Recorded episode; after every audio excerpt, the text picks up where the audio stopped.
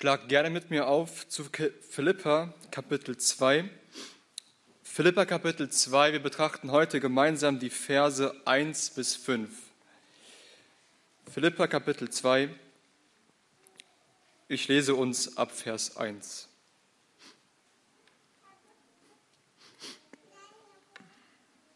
Und hier heißt es in Gottes Wort, wenn es nun irgendeine Ermunterung gibt in Christus, wenn irgendein Trost der Liebe, wenn irgendeine Gemeinschaft des Geistes, wenn irgend innerliche Gefühle und Erbarmungen, so erfüllt meine Freude, dass ihr gleichgesinnt seid, dieselbe Liebe habend, einmütig eines Sinnes, nichts aus Streitsucht oder eitlem Ruhm tuend, sondern in der Demut einer den anderen höher achtend als sich selbst, ein jeder nicht auf das Seine sehend, sondern ein jeder auch auf das der anderen.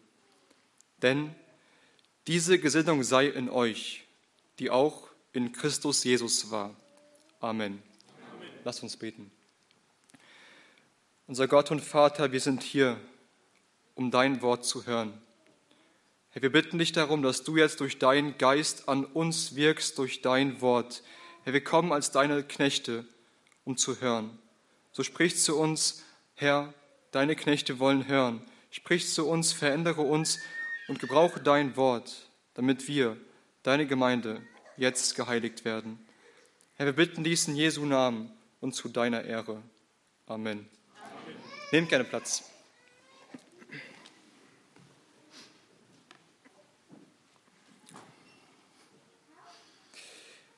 Die Gemeinde in Philippi war eine vorbildliche Gemeinde. Wir haben die letzten Predigen einiges über sie gehört. Die Philipper waren dem Apostel Paulus eine große Unterstützung im Kampf für den Glauben. Sie haben sich Sorgen um das Wohl des Apostels gemacht. Sie haben ihn finanziell unterstützt.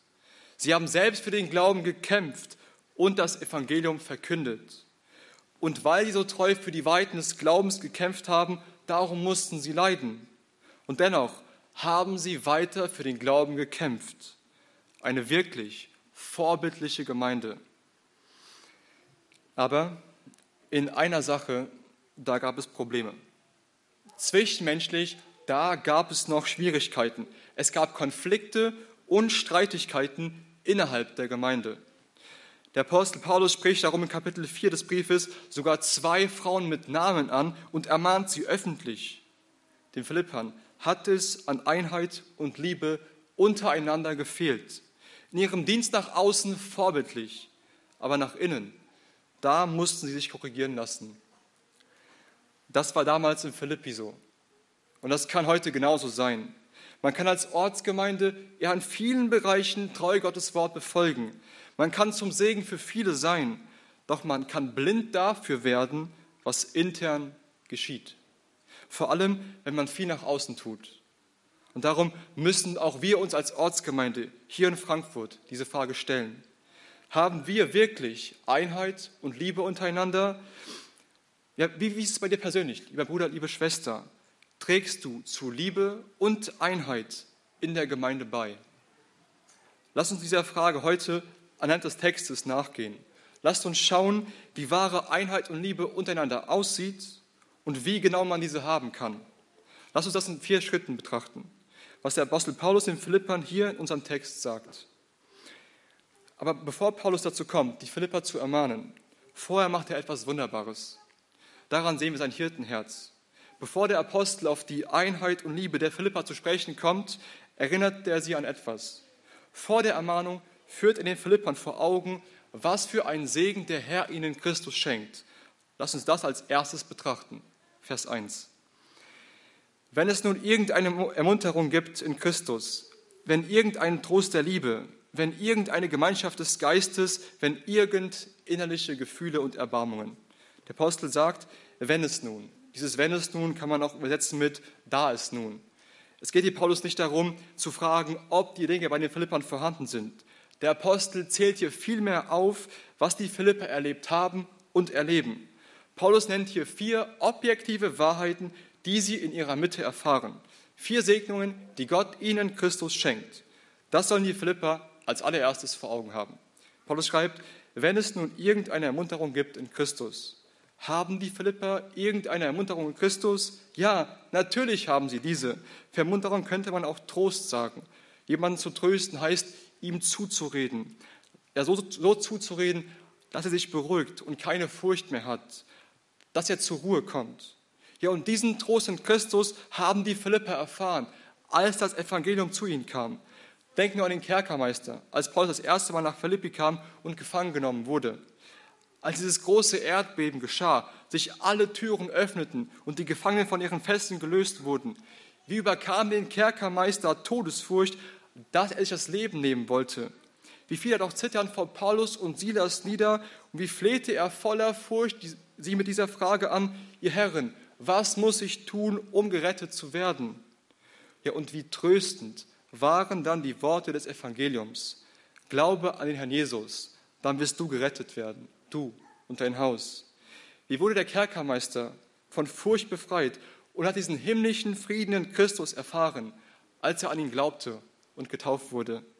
Aber nicht nur der Kerkermeister, alle Gläubigen in Philippi, sie alle haben erlebt, wie Christus sie ermuntert und getröstet hat, wie Christus ihnen im Evangelium zugesprochen hat, dass sie keine Todesfurcht mehr zu haben brauchen, weil sie aus dem Tod und der Knechtschaft des Satans erlöst sind, dass sie keine knechtende Furcht mehr vor dem kommenden Gericht Gottes zu haben brauchen, weil alle ihre Schuld vergeben ist. Ja, sie haben erfahren, wie herrlich das ist, als ihre Gewissen durch den Glauben an Christus zur Ruhe gekommen sind. Was für eine herrliche Ermunterung und was für einen wunderbaren Trost haben die Philipper in Christus erlangt. Paulus sagt weiter, wenn irgendein Trost der Liebe, die Philipper haben nicht nur, wurden nicht nur in Christus getröstet, als sie, als sie zum Glauben an ihn kamen. Nein, Christus tröstet sie auch durch seine Liebe in allen Umständen, in denen sie sich befinden. Christus schenkt ihnen Trost mit Blick auf ihr ewiges Heil. Und er schenkt ihnen in seiner Liebe Trost in allen ihren alltäglichen Umständen und Nöten. Wir haben letztes Mal davon gehört, wie die Philipper viel für Christus gelitten haben. Doch egal wie schwer und dunkel das Tal sein mag, durch das sie gehen müssen, auch wenn ihre Bedrängnisse und ihre Not und Trübsele schwer zu tragen sind, Christus spendet ihnen auch hier durch seine Liebe himmlischen Trost. Er stärkt sie, er gibt ihnen Mut weiterzumachen, er tröstet sie, alles ertragen zu können. In seiner Liebe führt ihr Heiland sie durch alles hindurch. Paulus schreibt weiter, wenn irgendeine Gemeinschaft des Geistes, die Philipper haben den Geist, den Heiligen Geist empfangen. Sie alle haben Anteil an dem einen Geist. Durch den Geist sind sie alle zu einem Leib getauft. Sie sind Teil der Kirche Jesu Christi. Und so bilden sie dort in Philippi eine Ortsgemeinde, eine Gemeinschaft von Menschen, in denen der Heilige Geist wohnt. Eine Gemeinschaft, die dem Heiligen Geist vereint ist. Eine Gemeinschaft, wo der Geist in ihrer Mitte wirkt. Die Philipper durften sehen, wie der Geist Menschen zum Glauben erweckt. Sie erfahren, wie der Geist an ihnen wirkt, sie heiligt und in das Bild Jesu umgestaltet. Ja, sie haben diese wahre, wunderbare Gemeinschaft des Geistes. Und die vierte Segnung, wenn irgend innerliche Gefühle und Erbarmungen. Innerliche Gefühle, wörtlich steht hier Eingeweide. Eingeweide, die inneren Organe im Körper, damit will Paulus diese inneren Regungen beschreiben, die Christus hatte. Der Jesus war innerlich voller Mitgefühl und Liebe zu uns Menschen bewegt. Er, er hat von tiefem Mitgefühl ergriffen, auf uns geblickt. Er sah, wie hilflos und verloren wir Menschen waren, wie wir dem Tod geweiht und vom Satan geknechtet wurden. Er sah, wie wir uns durch unsere Sünden selbst zugrunde gerichtet haben. Und darum wurde er Mensch und ging für uns in den Tod. Von diesem tiefen Mitgefühl bewegt, hat der Herr sich über uns erbarmt und uns erlöst. Aber nicht nur damals. Erfahren wir dieses innere Mitgefühl und Erbarmen Gottes nicht auch jeden Tag? Ist der Herr nicht unser hoher Priester, der Mitleid zu haben vermag mit unseren Schwachheiten, weil er selbst Mensch wurde und wie wir versucht wurde, nur ohne Sünde? Tritt er als hoher Priester nicht für uns vor dem Vater ein, was ist das anderes als Gottes Erbarmen, dass wir täglich mit all unserer Schuld und Versagen zu ihm kommen können? Und immer wieder vergibt er uns, er heilt uns und formt uns Stück für Stück in das Bild Jesu um. Das ist nichts anderes als göttliches Mitgefühl und väterliches Erbarmen, das Gott, das Gottes Kinder täglich erfahren dürfen. Der Paulus erinnert die Philipper an diese unfassbar herrlichen Segnungen, die Gott ihnen in Christus schenkt. Und sagt, ist das nicht bei uns genauso, liebe Geschwister? Haben nicht auch wir Gottes Trost und Ermunterung in Christus erfahren, als er uns erlöst hat? Wie viele von uns wurden von Sünden geknechtet, durch die wir uns selbst zugrunde gerichtet haben? Waren unsere Gewissen ja nicht voller Unruhe, als wir unsere Schuld vor Gott erkannt haben? Waren wir nicht voller Furcht vor Gottes kommenden Gericht und vor dem ewigen Tod? Doch hat der Herr uns nicht ermuntert durch sein Evangelium. Hat er dich nicht in Christus getröstet und deiner Seele himmlischen Frieden geschenkt? Wurdest nicht auch du befreit von der Todesfurcht? Wurdest nicht du erlöst aus der Sklaverei der Sünde und von der Knechtschaft des Satans? Ja, wie kostbar ist doch der Trost, den wir in Christus haben dürfen. Und erfahren wir den Trost, den Christi Liebe uns schenkt, nicht auch in den schwersten Umständen, durch wie viele Tränentäler musstest du schon gehen? Aber haben wir nicht und haben wir nicht täglich mit Dingen zu kämpfen, die uns voller Sorgen und Unruhen machen? Doch wie oft, sag, wie oft hat der Herr dich in seiner Liebe getröstet? Kannst du nicht zu jeder Zeit im Gebet zum, Herrn fliehen? Und schenkt er dir und deinem Herzen nicht diesen tiefen Frieden, auch in den schwersten Zeiten. Ja, wenn es noch so schwer um dich aussehen mag, schenkt der Herr dir nicht tiefen Trost und tiefe Ruhe. Und haben wir nicht diese Gemeinschaft des Heiligen Geistes, obwohl wir so viele verschiedene Menschen aus so vielen unterschiedlichen Nationen sind, mit völlig verschiedenen Hintergründen, haben wir nicht Anteil an dem einen Geist, an dem Heiligen Geist? Sind wir nicht Teil der Kirche Jesu Christi und bilden wir nicht hier gemeinsam eine Ortsgemeinde? Und erfahren wir nicht, ja, wie der Herr in unserer Mitte wirkt, wie Menschen zum Glauben gekommen sind, Menschen zum Glauben kommen und langsam auch unsere Kinder. Sehen wir nicht, wie der Geist uns von Sünden überführt und uns heiligt? Und seitdem der Herr das Werk in unserer Mitte begonnen hat, erleben wir nicht immer wieder sein herzliches Mitleid und seine Erbarmungen. Jeden Tag, zu jeder Zeit darfst du zu ihm kommen. Und auch jeden Sonntag, nachdem wir die ganze Woche ja so oft versagt haben, dürfen wir dem Herrn hier in seiner Gemeinde nahen. Er vergibt uns, ermutigt uns, ermahnt, tröstet und stärkt uns hier Woche für Woche. Sind das nicht unfassbar herrliche Segnungen, die wir in Christus erfahren, geliebte Geschwister? Aber vielleicht bist du heute Morgen hier oder heute Abend hier und weißt nicht, wovon Paulus spricht. Du verstehst nicht, was dieser Trost in Christus ist. Du hast Gottes Mitgefühl und Erbarmen noch nie geschmeckt. Wenn das der Fall bei dir ist und du voller Unruhe bist und voller Unfrieden, wenn du keine Hoffnung hast, weil du noch verloren in deinen Sünden bist, dann komm zu Christus. Er ist voller Mitgefühl. Er ist voller Erbarmen für verlorene Sünder. Er vermag auch dich zu erlösen. Er vermag dir ewiges Leben zu schenken. Er allein kann deiner Seele Trost und Ruhe geben. Ja, die Philippe haben das erfahren.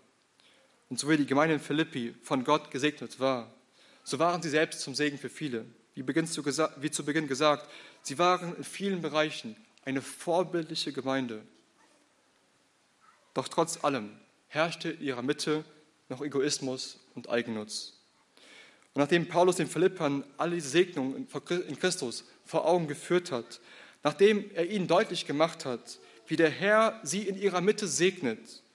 Nun kommt er darauf zu sprechen, was sie in ihrer Mitte ändern sollen. Lass uns das zweitens betrachten. Vers 2.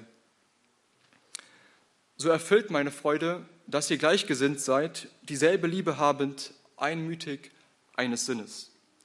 Siehst du, wie Paulus die Philippe ermahnt? Er kommt hier nicht mit drohenden Worten. Er sagt, dass sie seine Freude erfüllen sollen. Paulus macht den Philippern deutlich, dass er sich bereits über sie freut. Doch er möchte, dass sie seine Freude erfüllen. Sie sollen seine Freude vergrößern, vollkommen machen.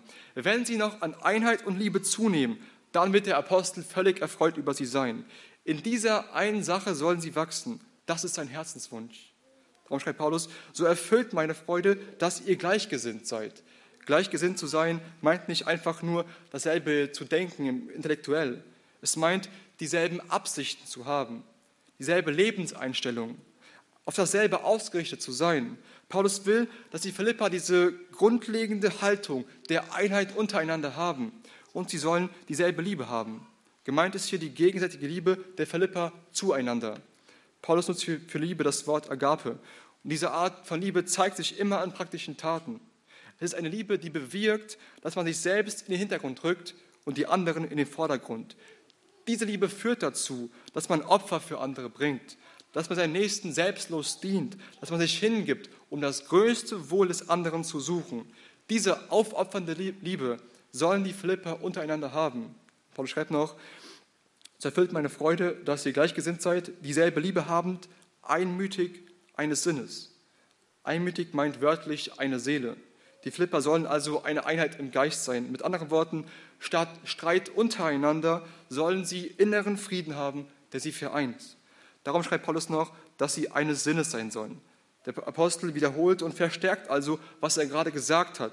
Sie sollen einen Sinn haben. Nicht da hat einer eine Meinung, da hat einer eine Meinung und dann bekommt man sich in die Haare und es kommt zu Streit und Unruhe. Nein, Paulus Wunsch ist, dass die Philipper wirklich eines Sinnes sind. Wie auch den Korinthern schreibt in 1. Korinther Kapitel 1, ich ermahne euch aber, Brüder, durch den Namen unseres Herrn Jesus Christus, dass ihr alle dasselbe redet und nicht Spaltungen unter euch seien, sondern dass ihr in demselben Sinn und in derselben Meinung vollendet seid. Also nochmal auf den Punkt gebracht.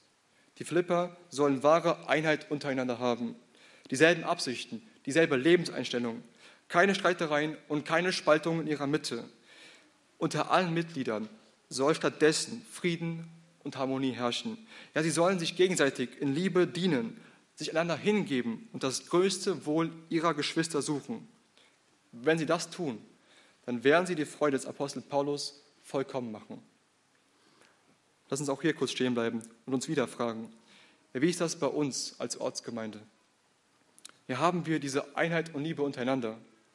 Bist du mit deinen Geschwistern gleichgesinnt? Hast du dieselbe Lebenseinstellung wie sie? Und herrscht bei dir Frieden mit jedem Bruder und jeder Schwester? Sind wir wirklich alle ein Herz und eine Seele? Und lieben wir uns ganz praktisch? Bist du jemand, der sich selbst zurückstellt und den anderen selbstlos dient? Opferst du bereitwillig deine Zeit, deine Kraft, dein Geld und so weiter für deine Brüder und Schwestern? Liebe Gemeinde, lass uns dieser Frage wirklich auf den Grund gehen. Denn wenn wir dem Herrn Freude bereiten wollen, dann haben wir nach dieser Einheit und Liebe zu streben. Wir können in vielen Bereichen vorbildlich sein, aber wenn intern keine Einheit vorhanden ist, wenn wir uns nicht in Liebe einander dienen, dann fehlt uns diese Sache, die Christus für seine Gemeinde von großer Wichtigkeit ist. Sollte es darum nicht unser größtes Anliegen sein, unserem Herrn in allen Bereichen Freude bereiten zu wollen? Ihm, der uns in Christus tröstet und getötet hat und täglich tröstet, unserem Retter, der uns seinen Geist gegeben hat, der uns in sich vereint hat, unser Gott, der uns mit seinem Mitgefühl und Erbarmen so viel Gutes tut, sollte es nicht unser größtes Anliegen sein, ihm in allem gefallen zu wollen. Darum lass uns genau darauf schauen, was Paulus weiterschreibt. Lass uns drittens betrachten, ja, wie genau man diese Einheit und Liebe untereinander haben kann. Vers 3 nichts aus Streitsucht oder eitlem Ruhen tuend, sondern in der Demut einer den anderen höher achtend als sich selbst. Ein jeder nicht auf das Seine sehend, sondern ein jeder auch auf das der anderen. So können die Philipper wahre Einheit und Liebe untereinander haben. Dann, wenn sie jede Form von Streitsucht und Ruhmsucht ablegen, wenn sie sich stattdessen demütigen und ihre Geschwister höher achten als sich selbst, dann und erst dann werden sie Einheit und Liebe in ihrer Mitte haben. Lass uns die einzelnen Aspekte näher betrachten. Paulus schreibt zunächst, nichts aus Streitsucht tuend. Der Apostel hat in Kapitel 1, Vers 17 mit diesem Wort Streitsucht bereits die Männer beschrieben, die Christus aus falschen Motiven gepredigt haben. Während Paulus gefangen in Rom war, liefen diese Männer rum und predigten Christus zum Vorwand. Sie verkündigten ihn aus eigennützigen Motiven, weil sie sich dadurch ihren Vorteil erhofften.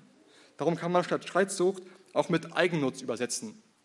Es geht also um ein selbstsüchtiges Streben, um egoistischen Ehrgeiz, nur darauf zu schauen, was du von einer Sache hast, auch wenn der nächste Schaden nimmt und wenn es zu Streit kommt. Dir geht es um deinen Vorteil, um dich, der Rest interessiert dich nicht. So eine Geisteshaltung ist natürlich absolutes Gift für Einheit und Liebe untereinander. Genauso wie nichts aus Streitsucht oder eitlem Ruhm tuend. Paulus meint hier das Streben nach Ruhm und Ehre von Menschen. Man könnte nämlich auch übersetzen mit leere Herrlichkeit. Denn nach Ruhm, Ehre und Anerkennung von Menschen zu streben, ist leer. Es ist vergeblich. Es ist leere Herrlichkeit. Es hat keinen Gewinn, keine ewige Herrlichkeit. Mit Blick auf die Ewigkeit ist es absolut wertlos. Vielmehr führt es zu Streit und lässt die Liebe erkalten. Denn wenn du nach Ehre und Anerkennung von Menschen strebst, dann wirst du blind für deinen Nächsten. Dein Bruder rückt in den Hintergrund und du willst im Vordergrund stehen. Du ortest dich nicht unter und gibst dich nicht zum Wohl deiner Geschwister hin. Nein, du erhebst dich und willst Ehre und Anerkennung haben. Es führt zu Konkurrenzdenken, zu Eifersucht. Hochmut und Stolz machen dich blind und die Liebe zu deinen Geschwistern wird erstickt. Das Streben nach Ruhm und Ehre von Menschen ist eine äußerst üble Sache. Darum kommentiert der Kirchenvater Johannes Chrysostomus diesen Vers so eindringlich mit folgenden Worten. Er schreibt, das ist eben, wie ich immer wiederholen muss, die Grundsache oder Grundursache alles Bösen. Daraus entstehen Händel und Streitigkeiten, daraus Schmähungen und Eifersüchteleien, daraus das Erkalten der Liebe, wenn wir nach Ansehen bei den Menschen trachten, wenn wir sklavisch um die Achtung der großen Menge buhlen. Darum schreibt Paulus hier, tut nichts aus Streitsucht oder alter Ruhmsucht. Betonung auf nichts. Also absolut nichts, was du tust, soll von Streitsucht oder Eigennutz und dem Streben nach Ehre von Menschen bestimmt sein. Das sind wirklich starke Worte, die Paulus hier nutzt. Jede noch so kleine Wurzel von Eigennutz und Ehrsucht muss sofort ausgerissen werden. Keine Tat soll davon motiviert und bestimmt sein. Ja, was sollen die Philippa stattdessen tun? Weiter in Vers 3. Sondern in der Demut einer den anderen höher achtend als sich selbst. Eigennutz und Streben nach Ehre von Menschen zerstören Einheit und Liebe. Demut jedoch ist zu ihrer Förderung. Demütig zu sein meint niedrig von sich zu denken, nicht falsches Selbstmitleid oder irgendwie geheuchelte Unterwürfigkeit. Es geht darum, dass du ein realistisches Bild von dir hast, das richtige Verständnis davon zu haben, wer du vor Gott bist, zu verstehen, dass du ein Sünder bist, erlöst aus Gnaden, ein Sklave Christi, das bist du jetzt. Demut heißt, aus diesem Verständnis heraus, dich unter deinen Nächsten zu beugen, ja, dich in Wahrheit zu demütigen, weil du dich wirklich als Sklaven Christi siehst. In der Demut einer den anderen höher achten als sich selbst. Das ist eine wahrhaft demütige Haltung. Andere höher zu achten als sich selbst. Deine Geschwister höher wertzuschätzen als dich. Niemanden in der Gemeinde zu verachten, sondern vielmehr jedem Bruder und jeder Schwester mit Respekt und Hochachtung begegnen, dich nicht über andere zu erheben, nicht besser als andere dastehen zu wollen, sondern dich als Diener zu beugen und um das Wohl deiner Geschwister besorgt zu sein. Darum schreibt Paulus weiter in Vers 4, ein jeder nicht auf das Seine sehend, sondern ein jeder auch auf das der anderen. Demut führt dazu, dass du andere höher achtest als dich selbst und dass du auf das Wohl der anderen bedacht bist. Nicht danach zu streben, was ich für einen Vorteil habe, nicht allein das zu tun, was mir zum Guten ist, nicht nur um mich besorgt zu sein, sondern um meine Geschwister und um ihre Umstände. Paulus will damit natürlich nicht sagen, dass wir gar nicht an uns denken sollen. Natürlich musst du dich um deine Familie, um deine Arbeit, Haus und so weiter kümmern. Aber achte auf, was Paulus schreibt, sondern ein jeder auch auf das der anderen. Dein Blick soll auch auf deine Geschwister gerichtet sein. Du sollst lernen, auch deine Geschwister im Blick zu haben ihre Umstände, wo sie gerade vielleicht Not haben und Hilfe benötigen könnten. Das heißt, auch nicht immer nur zu warten, bis andere dich um Hilfe bitten, sondern Ausschau zu halten, wo jemand Unterstützung benötigen könnte. Konkret zu überlegen, wo du dienen kannst und wo Hilfe wirklich notwendig ist. Paulus will, dass die Philippa darauf bedacht sind. Sie sollen jede Form von Eigennutz und Streben nach Rumsucht ablegen. Ja, sie sollen sich demütigen und ihre Geschwister höher achten als sich selbst. Wenn sie das tun, dann werden sie wahre Einheit und Liebe untereinander haben. Ja, dann werden sie die Freude des Apostels vollkommen machen. Darum auch hier die Frage an uns, liebe Geschwister. Wie ist es bei uns in der Gemeinde? Wie ist es bei dir persönlich? Demütigst du dich wirklich und trägst dadurch zur Einheit und Liebe bei? Oder handelst du aus Eigennutz und verlangst im Herzen eigentlich nach Anerkennung und Ehre von den Menschen? Lass uns mal ganz konkret werden. Ja, viele von uns, wenn nicht sogar alle, dienen in der Gemeinde und im Alltag. Manche haben hier in der Gemeinde viel Verantwortung, andere weniger.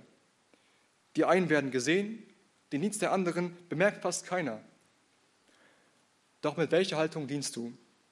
Machst du das, alle, das alles, damit andere dich bewundern und in hohen Tönen von dir reden?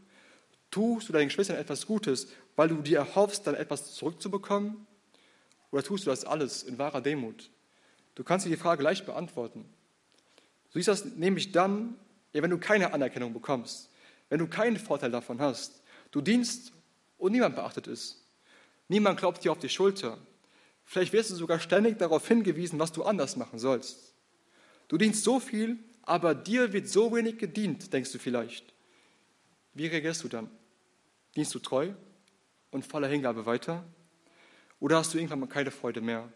Du wirst immer nachlässiger und schaust immer mehr nur auf deine Probleme. Und vielleicht bist du sogar neidisch auf diejenigen, die mehr Verantwortung und Anerkennung bekommen. Wenn ja, dann dienst du nicht mit der Haltung eines demütigen Sklaven. Dann prüfe, ob du aus Eigennutz handelst.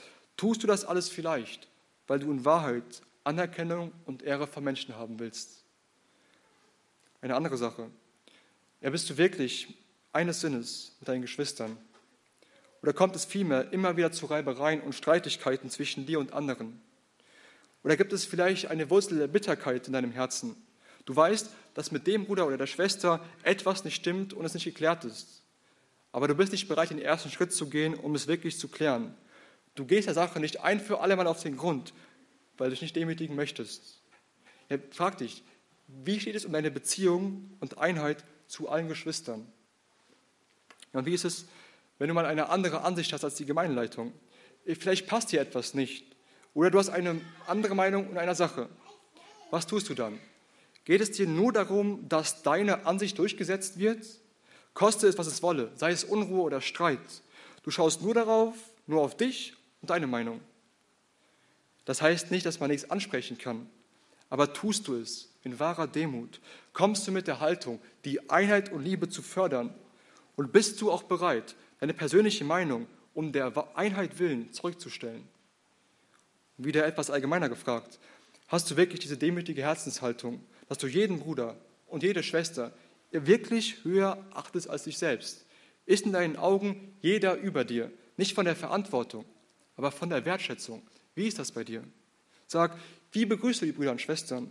Wie redest du mit ihnen? Hast du wirklich Interesse an ihnen oder sind sie dir eigentlich mehr oder weniger egal? Und wie redest du über deine Geschwister vor anderen? Immer in den höchsten Tönen? Oder denkst du eigentlich, dass, du eh, dass sie eh ungeistiger sind als du? Ja, und, und schaust du wirklich ganz praktisch auf deine Geschwister? Ja, wie gestaltest du deinen Alltag? Schaust du nicht nur auf dich und deine Familie, wenn du eine hast? Oder hältst du Ausschau, wo deine Geschwister vielleicht Not haben und man ihnen dienen könnte? Wenn nicht, dann eine ganz praktische Anwendung. Mach sie zur Gewohnheit, zum Beispiel einmal im Monat die Gemeindeliste durchzugehen. Und überlege bei einzelnen Familien und einzelnen Personen, wo diese vielleicht Hilfe benötigen könnten. Bete für sie und sprich mit ihnen. Vielleicht fällt dir eine Sache auf, wo sie Hilfe benötigen und wo du Abhilfe schaffen könntest. Ja, der Text ist äußerst praktisch und man könnte hier die ganze Zeit weiter Dinge ansprechen. Darum diese generelle Frage. Trägst du zu Einheit und Liebe in der Gemeinde bei? Demütigst du dich und achtest du deine Geschwister höher als dich selbst?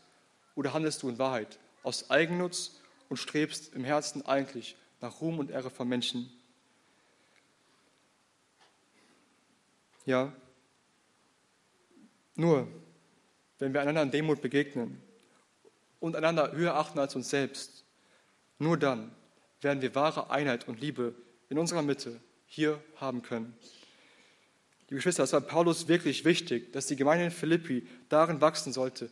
In ihrer Mitte gab es noch Eigennutz und Egoismus. Es fehlte ihnen Einheit und Liebe. Lasst uns darum nicht denken, dass wir immun dagegen sind. Ja, vielleicht bist du jetzt hier und vielleicht bist du von einer Sache überführt. Und du bist entschlossen, etwas zu ändern. Wenn wir aber hier aufhören, dann war das vielleicht eine eindringliche Moralpredigt. Aber eine ganz entscheidende Sache fehlt. Du kannst ab heute versuchen, anders zu leben. Du kannst dich bemühen, nichts aus Eigennutz zu tun oder nach Ehre zu streben. Du kannst dich anstrengen, demütiger zu sein und andere höher zu achten als dich selbst. Deine Bemühungen werden aber bald verpuffen. Es wird zu keiner wirklichen Einheit und Liebe in unserer Mitte beitragen. Es geht, nicht einem, es geht nämlich nicht einfach nur darum, sich anzustrengen, die Dinge hier zu tun. Entscheidend ist, dass deine Gesinnung verändert wird. Ob wir wahre Liebe und Einheit in unserer Mitte haben, hängt davon ab, ob wir Jesu Gesinnung haben. Das ist der Schlüssel dazu, jede Form von Eigennutz und Ruhmsucht abzulegen. Nur so werden wir in Wahrheit uns demütigen können. Lass uns darum noch viertens diese entscheidende Sache betrachten. Vers 5. Denn diese Gesinnung sei in euch, die auch in Christus Jesus war. Echte Veränderung beginnt in deinem Herzen. Die Anwendung des Textes ist nicht einfach nur zu versuchen oder versuchen zu wollen, was Paulus hier schreibt. Nein, du musst Jesu Gesinnung haben, um in Wahrheit so handeln zu können.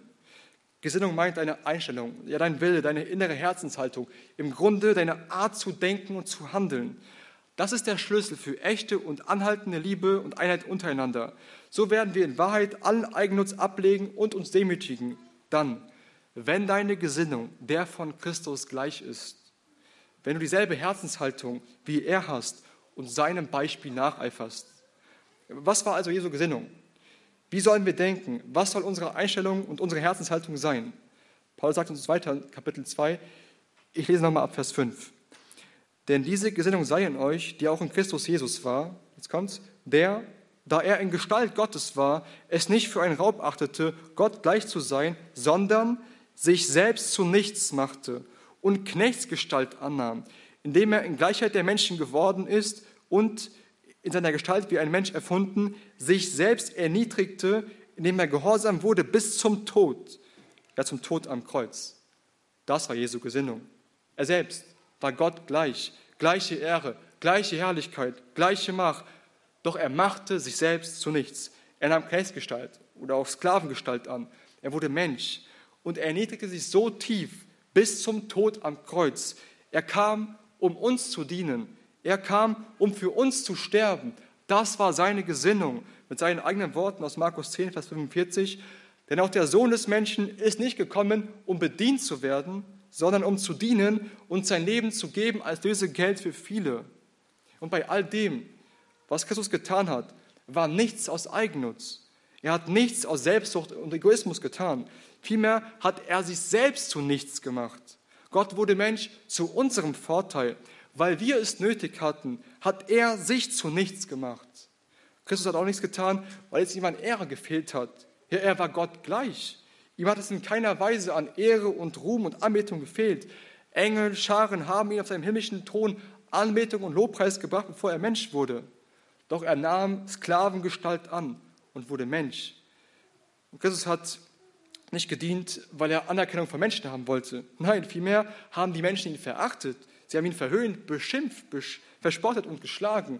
Und am Ende ließ er sich an das Kreuz nageln und nahm diesen verachtenden Tod am Kreuz auf sich. Der Christus hat sich in Wahrheit gedemütigt. Er ist Gott, Schöpfer, Erhalter aller Dinge. Niemand ist höher als er. Ja, er ist wichtiger und erhabener als wir alle zusammen. Doch er hat sich so tief gebeugt bis zum Tod am Kreuz. Eine größere Erniedrigung kann es nicht geben. Er hat uns verlorene Menschen höher geachtet als sich selbst. Er hat auf uns geschaut und gesehen, wie hilflos wir waren. Und von diesem tiefen Mitgefühl bewegt und aus lauter Erbarmen hat er sich so sehr gedemütigt. Das war Christi Gesinnung. Ja, und diese Gesinnung sollen auch wir haben. Wir sollen auf Christus schauen und sehen, wie er gehandelt hat. Wir sollen von ihm lernen. Seine Gesinnung soll auf uns abfärben. Wir sollen lernen, so zu denken und so zu handeln, wie er es tat. Unser Denken und Handeln sollen davon bestimmt sein, wie er gedacht und gehandelt hat. Ja, warum legen wir jede Form von Eigennutz und Streben nach Ehre ab? Weshalb demütigen wir uns und dienen einander selbstlos in Liebe? Weil Christus sich zu nichts machte und Sklavengestalt annahm. Weil er uns diente und sich bis zum Tod am Kreuz erniedrigte. Weil er das alles getan hat und wir seinem Beispiel nacheifern, Darum tun wir das. Darum lasst uns auf ihn schauen. Lass uns darüber nachsinnen, was er für uns getan hat und mit welcher Gesinnung. Lass uns voller Bewunderung ihn dafür anbeten und von ihm lernen. Lass uns den Herrn darum bitten, dass er unsere Herzen verändert und, uns immer, und dass wir immer mehr so gesinnt werden, wie Christus es war. Und lass uns dann einander so begegnen, wie Christus es tat. Und bedenke bei all dem, wenn Christus das alles für uns getan hat, wenn er so gesinnt war und sein Leben für uns hingegeben hat, wer sind wir, dass wir es nicht tun wollen? Es ist unser größtes Vorrecht, ihm nacheifern zu dürfen. Es ist aber ebenso unsere höchste Pflicht, wie es heißt in 1. Johannes 3, Vers 16, hieran haben wir die Liebe erkannt, dass er für uns sein Leben hingegeben hat. Auch wir sind schuldig, für die Brüder das Leben hinzugeben. Liebe Gemeinde, dann wird da kein Raum für Egoismus, Streitereien und Konflikte in unserer Mitte sein. Dann werden wir wahre Einheit und Liebe haben können. Zur Freude unseres Herrn, der Mensch wurde und sich hingegeben hat, um, um, um uns in sich zu vereinen. Vielleicht bist du jetzt hier und denkst, ja, dass so wenig davon in deinem Leben zu sehen ist. Der Herr schenkt dir so viele herrliche Segnungen Christus, aber da ist noch so viel Stolz, so viel Eigennutz, so viel Ruhmsucht in dir vorhanden, so viel von deinem Denken und Handeln, das nicht Christus ähnlich ist. Da musst du verstehen, Gott will, dass du Christus ähnlicher wirst. Du sollst nicht einfach nur dein Versagen sehen. Es geht auch nicht einfach nur darum, deine Schuld beim Herrn zu bekennen. Nein, der Herr will, dass du verändert wirst. Er will, dass dein Denken und Handeln dem von Christus gleich werden. Und genau deshalb kommen wir doch in den Gottesdienst in der Gemeinde. Wir kommen hierher, ja wie in ein Krankenhaus. Doch der Herr, also der Herr, unser Arzt, ja, er zeigt uns, wo wir krank sind, wo wir behandelt werden müssen. Er überführt uns durch sein Wort und zeigt uns, wo es uns noch mangelt. Er schenkt uns aber ebenso Heilung durch sein Wort und Sakrament. Er führt uns durch sein Wort und durch das Herrenmal im Glauben zu Christus, zu unserem Heiland. Ja, wir hören von seinem Evangelium, davon, was Christus für uns getan hat, um uns aus dem Tod und, aus allen, und von allen Folgen der Sünden zu heilen. Und weil wir Anteil an dieser Lesung haben, dürfen wir im Glauben daran Hoffnung finden. Hoffnung, weil der Herr, weil der Herr damit begonnen hat, uns in das Bild seines Sohnes umzugestalten. Und darum kannst du gewiss sein, was er angefangen hat, das wird er auch zu Ende bringen. Und wir haben dieses Vorrecht, zum Tisch des Herrn zu kommen. Ja, wo, wenn nicht hier, sehen wir, wie Christus sich erniedrigt hat und sich für uns in den Tod gegeben hat. Wir kommen, um ihn hier zu empfangen. In seinem Mahl begegnet er uns, trotz all unserer Schwachheiten und Versagen. Der Herr ermuntert und tröstet uns in Christus, indem er uns wieder zuspricht, dass wir die Erlösung in ihm haben. Ja, wo, wenn nicht hier, erleben wir Gottes herzliches Mitgefühl und Erbarmen jedes Mal aufs Neue, Woche für Woche. Darum lasst uns gleich im Glauben und voller Dankbarkeit zum Tisch des Herrn kommen. Lasst uns als ein Leib, verbunden in einem Geist, gemeinsam kommen und Christus empfangen. Und möge der Herr dadurch in uns wirken, dass wir wahre Einheit und Liebe untereinander haben. Ja, zu seiner Ehre und zu unserem Heil. Amen.